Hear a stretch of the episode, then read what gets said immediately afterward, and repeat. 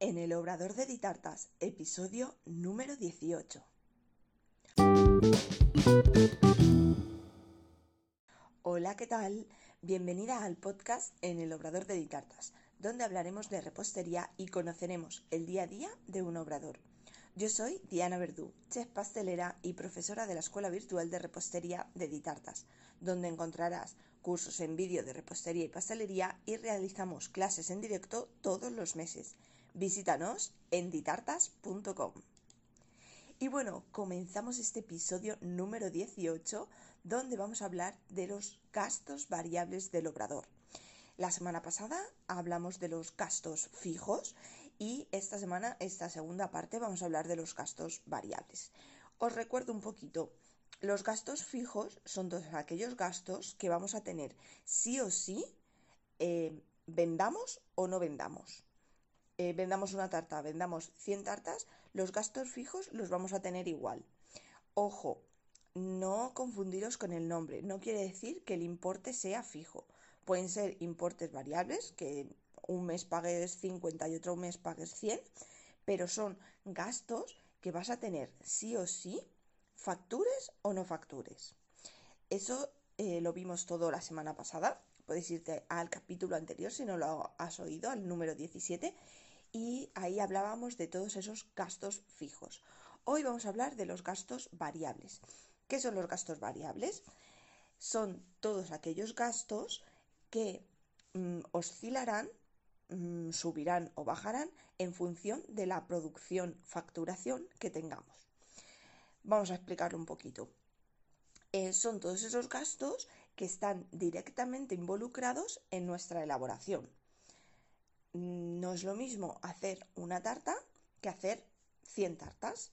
El gasto que vamos a tener en hacer una tarta será muy diferente al gasto que vamos a tener si elaboramos 100 tartas.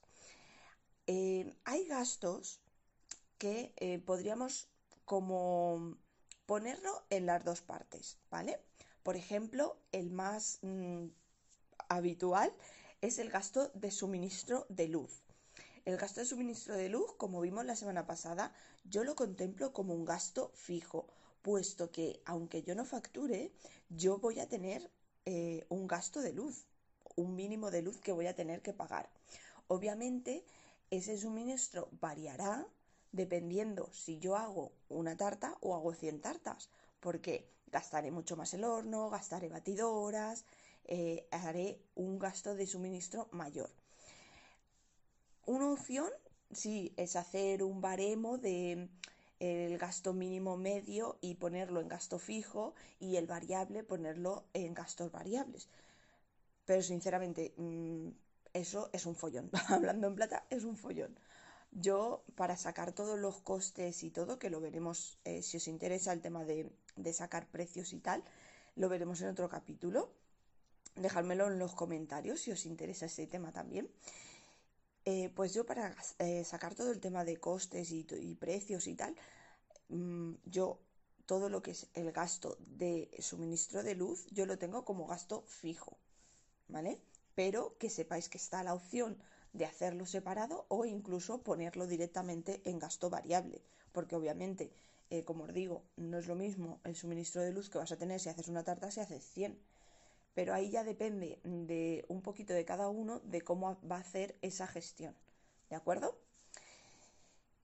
Partiendo de esas cositas que eh, varían de uno a otro, de cómo lo podemos interpretar una persona u otra, o dependiendo de nuestra empresa, cómo lo queramos enfocar, vamos a centrarnos en los gastos variables en los que yo suelo trabajar como gastos variables. En primer lugar tenemos los aprovisionamientos. Los aprovisionamientos son los más fáciles de entender, los más sencillos y, los que son de cajón, digamos. En estos aprovisionamientos tenemos dos. Por una parte, la compra de materias primas, clarísimo, harina, agua, Em, huevos, azúcar, todos esos elementos que van a ser transformados en nuestra elaboración para conseguir nuestro producto de venta. Todas esas eh, materias primas que vamos a utilizar para elaborar nuestras tartas. Esto es un gasto variable, obviamente, no vamos a comprar la misma harina si hacemos una tarta que si hacemos 100 tartas. y es un gasto que vamos a tener, un gasto variable que vamos a tener aquí en nuestro segundo bloque de gastos. Otro gasto que tenemos en aprovisionamientos eh, es, mm, digamos, los embalajes. Las cajas donde vamos a presentar nuestro producto, las bolsas, las bandejas de las tartas, en sí todo lo que es el packaging. Es un gasto variable también porque va a ir en función de la producción que nosotros vamos a tener y em, es lo mismo, o sea, mm, no vamos a, gastar las mismas cajas de tarta si hacemos una que si hacemos 100. Es un gasto variable eh, que irá aquí también dentro de aprovisionamientos. Es así eh, simple, vamos a mm, dejarlo de la forma más fácil posible. En aprovisionamientos vamos a tener las materias primas y otros aprovisionamientos que serían, digamos, el packaging, las cajas, bolsas y todos esos elementos que necesitamos para presentar nuestro producto. ¿De acuerdo? No están eh, eh, directamente utilizados en la elaboración de nuestro producto, como puede ser la harina, pero sí que forman parte de nuestro producto, de la presentación de nuestro producto. ¿De acuerdo? Aquí, claro, podríamos mm, decir pues etiquetas, lazos, ¿vale? Todo aquel producto que vamos a necesitar para la presentación de nuestro producto. Esto es lo más básico, lo más fácil de ver y lo que más claro se nos queda en gastos variables, que son todos aquellos que necesitamos, pues eso, para la elaboración y presentación de nuestro producto. Otro punto que he puesto son otros gastos que digamos que son un poco gastos aleatorios, que digamos que igualmente se podrían meter alguno en como gasto fijo, yo los tengo aquí en gastos variables porque también muchas veces son pueden ser gastos de menor importe o gastos que se pueden dar o no se pueden dar. Son un poco, digamos, más complejos de, encasillar. Yo los tengo aquí en, gastos variables y los tengo como otros gastos. Por un lado, tengo los productos de limpieza. Si habéis oído el capítulo anterior, en gasto fijo yo pongo eh, la limpieza del local. Yo tengo una empresa que me viene a limpiar el local.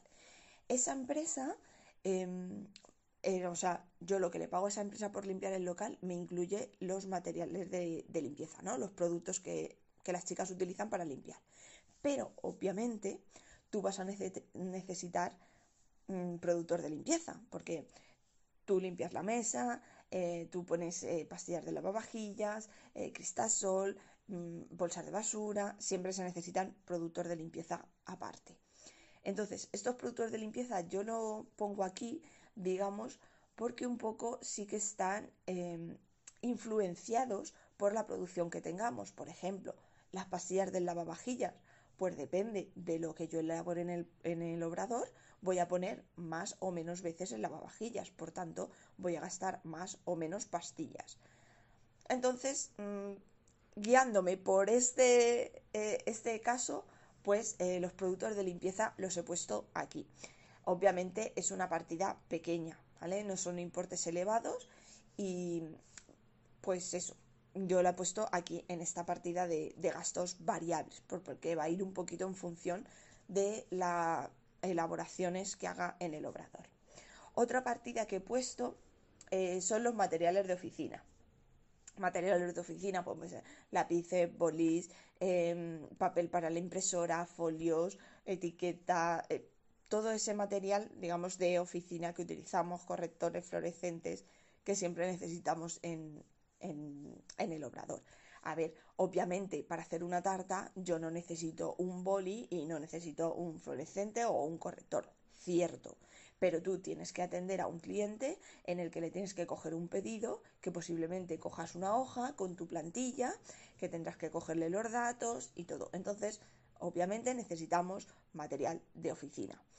Igualmente va a ir en función de mm, la producción que tengamos. Porque, por ejemplo, si yo tengo una hoja con la plantilla de pedido, eh, si yo cojo un pedido, no es lo mismo que si cojo 100 pedidos. Obviamente, con un pedido gastaré un folio y un poquito de tinta del boli, y si cojo 100 mm, pedidos, pues necesitaré 100 folios y posiblemente un par de bolis. ¿Vale? Entonces eh, lo meto aquí en gastos variables por este mismo motivo, porque va a ir un poquito en función del trabajo que, y producción que tengamos. Em, a raíz de esto, bueno, os comento sobre plantillas de pedidos y tal. Si os interesa también ese tema de organización, de plantillas y de todo eso, igual dejármelo en los comentarios. Sabéis que si me escucháis por iVoox lo podéis dejar directamente en los comentarios. Si escucháis el podcast por cualquier otra aplicación, ya sea Spotify, Apple Podcast, Google Podcast o lo que sea, podéis encontrarme en Instagram como arroba ditartas con guion en medio eh, o por email ¿vale? Directamente en info.ditartas.com y me podéis hacer llegar, pues eso, todas las sugerencias, eh, dudas o cualquier cosita en relación con los podcasts que queráis, ¿de acuerdo? Bueno, continuamos con este bloque de otros gastos. Hemos hablado de los productos de limpieza y hemos hablado del material de oficina. Ahora vamos a hablar de las comisiones de los bancos.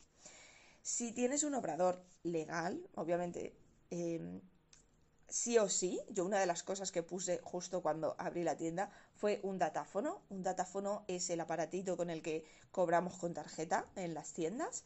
Eh, ese datáfono obviamente no es gratis, eh, obviamente hay que pagar al banco por tener ese servicio y en eh, la mayoría de los casos va en función de los pagos que realices. Mm, ya depende del banco, de la contratación de datáfono que tengas, eh, yo en, mi caso tengo una cuota fija todos los meses que pago y luego eh, pago en función de, las compras, un porcentaje de cada compra. Entonces ahí tenemos una comisión de bancos que eh, obviamente va en función de los pagos que realicemos. Por tanto, yo lo contemplo como gastos fijos. También, por ejemplo, en la página web, yo también tengo dos plataformas de pago, que es Stripe y PayPal ambas plataformas, igualmente que son, digamos, como datáfonos virtuales, ¿vale? Son pasarelas de pago virtuales y eh, funcionan igualmente. Tú por cobrarle a una persona con tarjeta, eh, tienes que pagarle una comisión a esa pasarela de pago. Entonces, em, son igualmente, digamos, el datáfono virtual y el datáfono eh, físico de tienda. Entonces, son estas comisiones de los bancos. También hay bancos, depende de la cuenta que tengas creada o cómo hayas eh, tramitado con el banco tu cuenta bancaria, al realizar transferencias en ocasiones te cobran también una comisión, porque obviamente tú tendrás que pagar a tus proveedores y en la mayoría de, casos o te giran o tienes que hacer transferencias, tienes que hacer movimientos bancarios, que como todos sabéis, nuestros queridos bancos nos cobran. Así que eh, estas comisiones de bancos la pongo aquí en gastos variables por eso mismo, porque va igualmente va a ir en función de em, la producción que hagamos. Eh, por ejemplo, a mayor producción vamos a tener que comprar más materia prima, por tanto vamos a tener que hacer más transferencias de pago, por tanto van a ser más comisiones, por tanto si son más ventas son más pagos con tarjeta, son más comisiones, ¿vale? Entonces es un gasto que es variable en función de las ventas que tengamos y eh, lo he englobado aquí en estos otros gastos dentro de gastos variables. Y otro punto, he puesto cuatro en estos gastos, eh, otros gastos, es el de reparación y conservación. reparación y conservación, obviamente, de maquinaria o de instalaciones.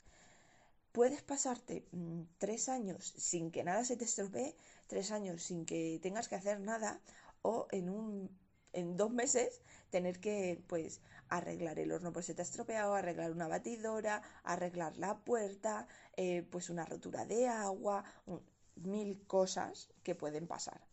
Entonces, eh, no es un gasto, digamos, que vamos a tener todos los meses, pero sí que es un gasto variable que va a ir en función mm, del uso que hagamos. Obviamente, si tú no usas un aparato, no se va a estropear. Si tú no abres y cierras una puerta, no se va a estropear. Entonces, em, son mm, desperfectos que pueden surgir a raíz del uso que le demos.